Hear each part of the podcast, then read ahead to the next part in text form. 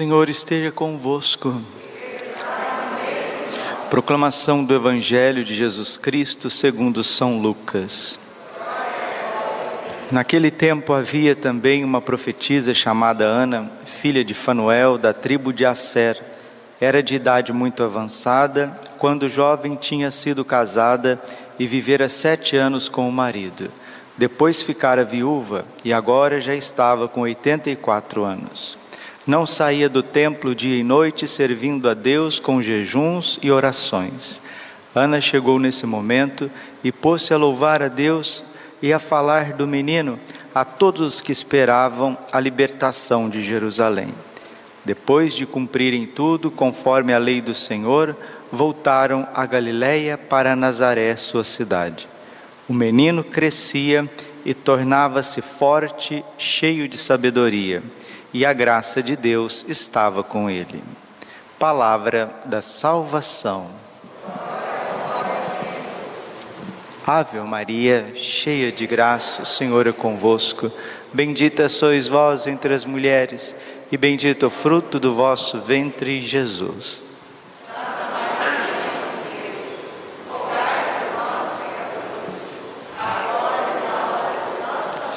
Vinde Espírito Santo, vinde por meio da poderosa intercessão do Imaculado Coração de Maria, vossa amadíssima esposa.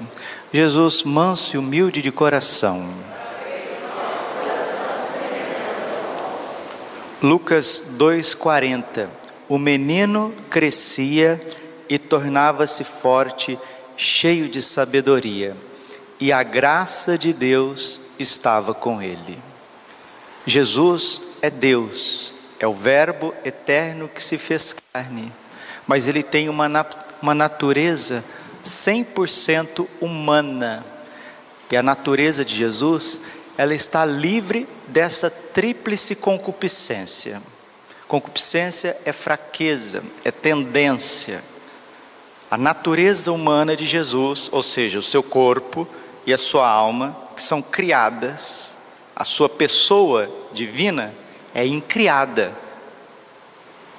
O Verbo é a segunda pessoa da Santíssima Trindade, mas o corpo de Jesus, ele é criado pelo Pai, pelo Espírito Santo, no ventre da Virgem.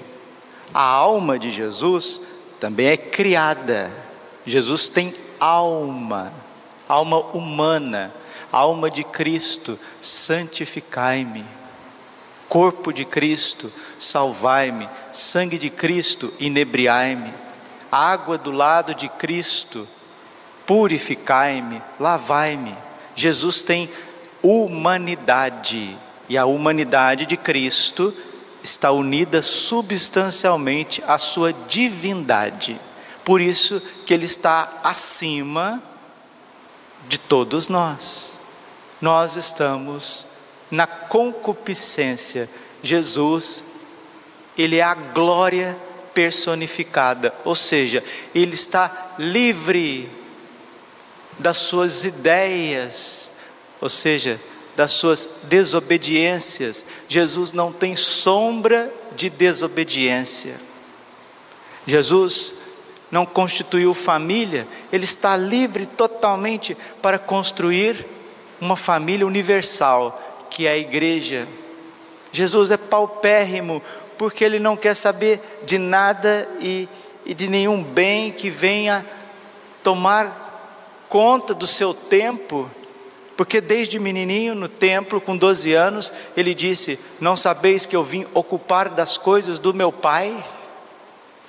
Então, queridos, nosso Senhor Jesus Cristo, Ele é o nosso Salvador, porque Ele é Santíssimo, a Sua humanidade é perfeita.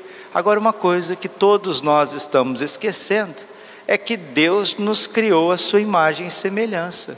Deus nos criou também na inocência original.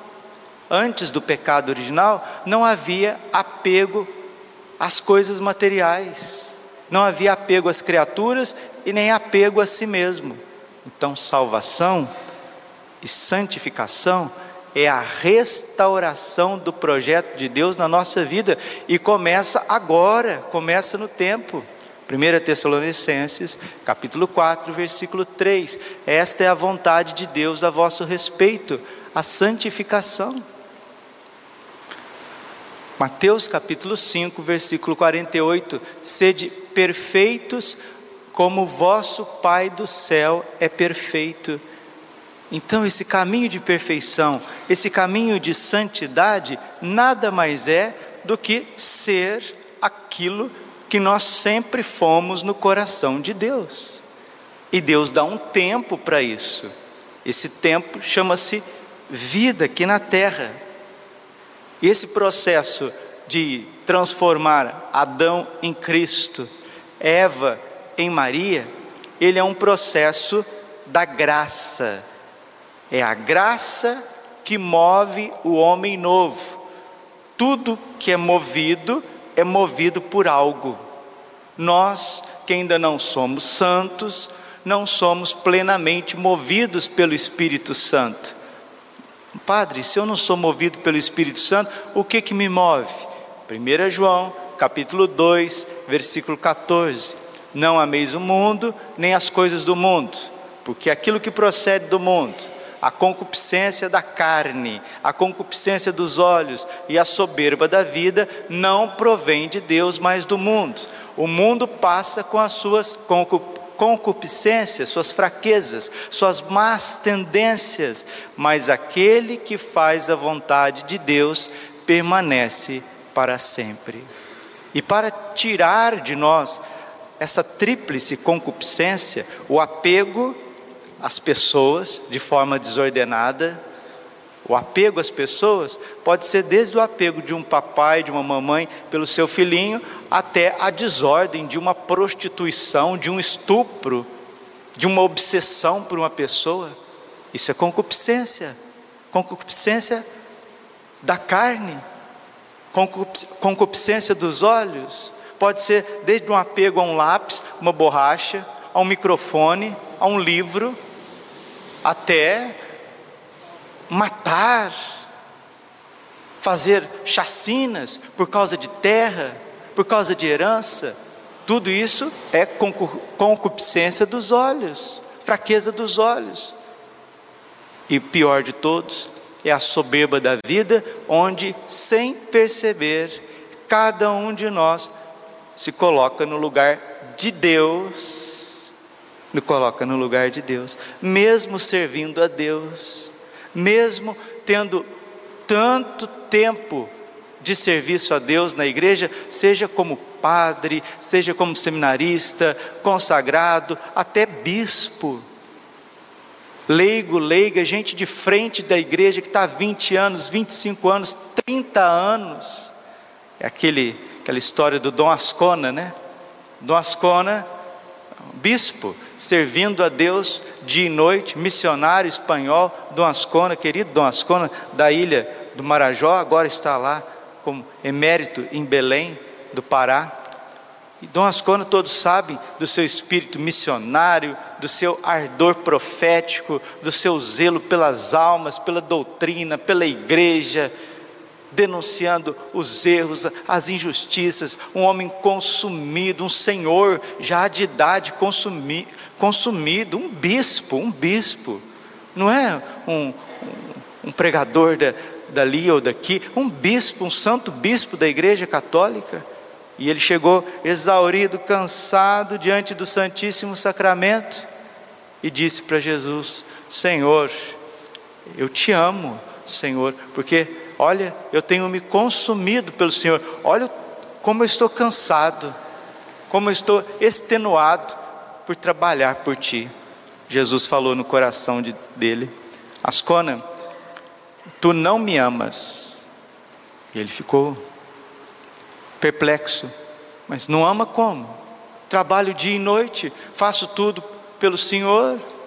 Vou à missa, celebro quantas missas longínquas, longínquas batizo, crismo, instruo, fadigas e mais fadigas. O meu cansaço, Jesus, mostra que eu te amo, que eu trabalho dia e noite para o Senhor. Ascona, tu não me amas, mas Senhor, como não te amo? Como não te amo? Tu amas aquilo que tu fazes. Tu amas aquilo que tu fazes. Até uma alma na entrega de Deus, no trabalho de Deus, dentro do Carmelo, no episcopado, um sacerdote com mais de 30 anos de, de, de sacerdócio, de ministério, casais, famílias que estão 25 anos, 30 anos servindo dia e noite a casa de Deus, precisam ser purificados. Nós precisamos ser purificados dessa tríplice concupiscência. Isso é tão arraigado dentro de nós, queridos, tão arraigado, que vai esta vida, e na maioria das vezes, esmagadora das vezes, o purgatório, o purgatório. Padre, então por que, que nós não atingimos a plenitude de Cristo nesta vida, nesta vida? Por causa das inúmeras distrações, por causa das inúmeras imperfeições, interesses, distrações, ilusões. Você pega esse pacotinho de distrações, interesses, ilusões, você vai ver que, mesmo sendo padre, mesmo sendo carmelita, mesmo sendo clarissa, mesmo sendo beneditino, mesmo sendo bispo, mesmo sendo cardeal, você está movido por esses interesses, distrações, ilusões, muitas vezes sadias, muitas vezes santas, para o bem de tantos, mas é o teu projeto, é o teu protagonismo, é o teu mover, é o teu mover. Você resiste a Deus no teu coração. Eu resisto a Deus no meu coração. Por isso que um dia perguntaram a São João Maria Vianney: o que precisa para ser santo? Ele disse: apenas duas coisas: a graça e a cruz. Se Deus não te visita com contrariedades, com contradições, com padeceres, com humilhações, você se torna uma católica tirana. Você se torna um católico, um padre tirano um padre déspota, onde eu sou o centro do universo. E ai de quem não me obedecer.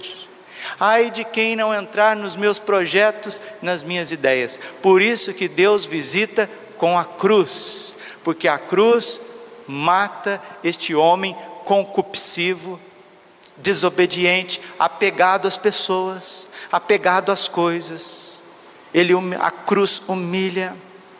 A cruz coloca a gente no nosso lugar. A irmã Santa Miriam de Jesus crucificado, uma carmelita árabe estigmatizada, ela dizia justamente isso: que toda a vida dela de perfeição, ela foi uma santa que chegou na sétima morada, atingiu a plenitude do amor, a plenitude de Cristo. E qual que foi o segredo de Santa Miriam de Jesus crucificado? Ela sempre dizia: ficar no meu lugar. Quando a gente fica no nosso lugar, a gente recebe toda a incidência da graça.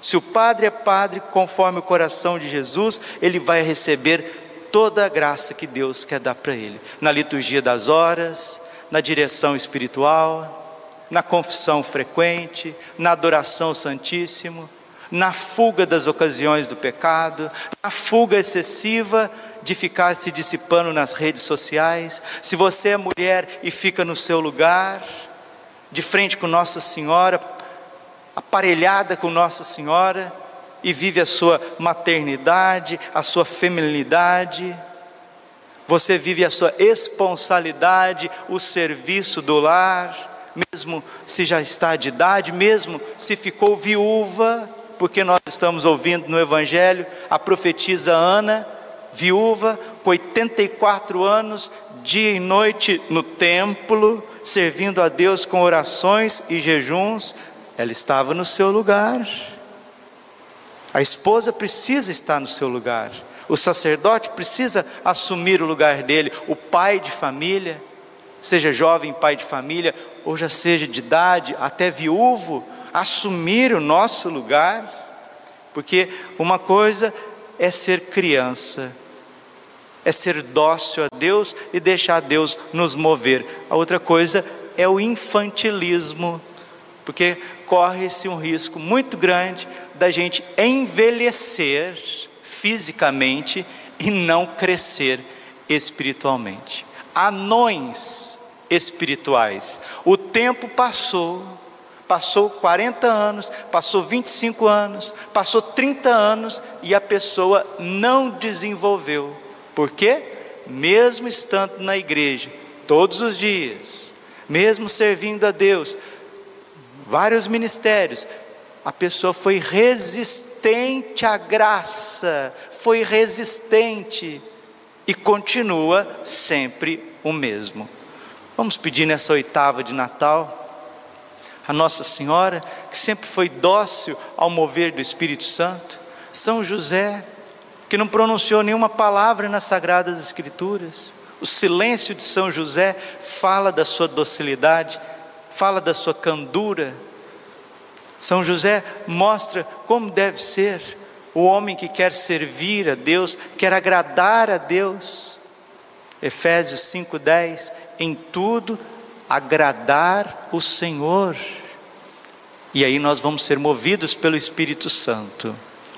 Os defeitos principais do nosso caráter, do nosso temperamento, da nossa personalidade, o Espírito Santo vai mostrando e nós vamos corrigindo nós vamos corrigindo, enquanto ainda tem tempo, meus irmãos, porque a vida passa e ela passa rápido, e depois, se a gente não se santificar com a graça de Deus, se a gente não crescer, não amadurecer no amor e no serviço, São João da Cruz, em tudo amar e servir. Vamos repetir juntos? Em tudo amar e servir. Não seja um católico de protocolo. Não seja um católico para você se sentir bem, né? A igreja católica, a essência dela não é a autoajuda. Ah, eu preciso me sentir bem. Porque há um risco dentro de nós. Né? Eu lembro quando eu era leigo, de a gente acostuma, graças a Deus, é um santo costume ir na missa todos os dias com frequência, porque a gente já começa a sentir falta da presença eucarística de Jesus, de estar na casa do Senhor, de estar diante do sacrário, a gente já começa a sentir falta disso. Aí a gente começa a ir na missa para se sentir bem, para que as misérias da gente não sufoquem o dia a dia. Ai, padre, isso não é muito bom? É excelente, mas não é o substancial da vida espiritual. Nós não estamos aqui na igreja para sentir bem, nós estamos aqui na igreja para dar a vida, para fazer o bem, fazer o bem. Senão você pode fazer do teu segmento de Jesus, tá vendo? Tá vendo que é, é tão sutil? O teu segmento de Jesus não é de Jesus, é teu. Você segue Jesus por causa de você mesmo, para você se sentir bem, para você não ficar perturbado, você ter, ter graça, ter paz. E aonde que está o amor? Aonde está o serviço a Deus? Está escondido, está escondido no meu egoísmo, está escondido nessa tríplice concupiscência. O contrário de concupiscência da carne é a pureza. O contrário da concupiscência dos olhos é a pobreza, o desprendimento. O contrário da soberba da vida é a humildade, é a submissão a Deus. Tiago capítulo 4, versículo 8. Humilhai-vos, pois, debaixo da poderosa mão de Deus, para que no derradeiro momento ele vos exalte. Mateus 18, 3. Se não vos fizerdes como uma criancinha, não entrareis no reino do dos céus. E a qualidade, as qualidades das criancinhas ficam evidentes. Elas são puras, desprendidas, não possuem nada e elas se deixam cuidar, se deixam mover, se deixam conduzir. Aqui está o segredo. Se você perdeu a inocência, só te resta penitência. Assim dizem os santos sacerdotes, os curas de almas, como Santo Padre Pio. Se perdemos a inocência, só nos resta a penitência. Ame a cruz da tua vida, agradeça as humilhações que coloca você no seu lugar. Senão você abriria, Padre Pio diz isso, se não é o Senhor Jesus a frustrar certas coisas que eu penso e que eu quero, eu abriria uma cova para que eu caísse nela e levasse muita gente junto. Sejamos humildes, sejamos sóbrios, sejamos católicos lúcidos. Olhemos para a mística da igreja, Santa Teresa d'Ávila, que nos mostrou pelo dom do Espírito Santo, pela, pelos fazeres maravilhosos que Deus realizou no seu coração, que existem sete moradas e que muitas vezes a gente vive até fora do castelo, lutando para ficar na primeira morada, tentando rezar um terço, ou então indo na missa, indo na missa arrastado, rezando arrastado, e vivendo uma espiritualidade muito própria deste mundo, muito parecida com o mundo, com a sociedade contemporânea, que é lasciva, cheia de cobiças, tanto de pessoas como materiais, e uma sociedade totalmente altiva que não quer ter submissão ao mover de Deus. Infelizmente, o reflexo da espiritualidade católica hoje é muito mundano, mundano. O mundo passa com as suas concupiscências, mas aquele que faz a vontade de Deus, que é puro, pobre, obediente, como Jesus, Nossa Senhora e São José e os santos, esse permanece para sempre. São João Bosco dizia que um padre nunca vai para o céu ou para o inferno sozinho. Mas um leigo também nunca vai para o céu ou para o inferno sozinho. Deixemos Deus nos humilhar, colocar-nos no nosso lugar, porque no nosso lugar recebemos, receberemos uma profusão de graças e do Espírito Santo, e o Senhor vai nos santificar. Glória ao Pai, ao Filho e ao Espírito Santo, como era no princípio, agora e sempre. Coração imaculado de Maria, confiança, saúde e vitória.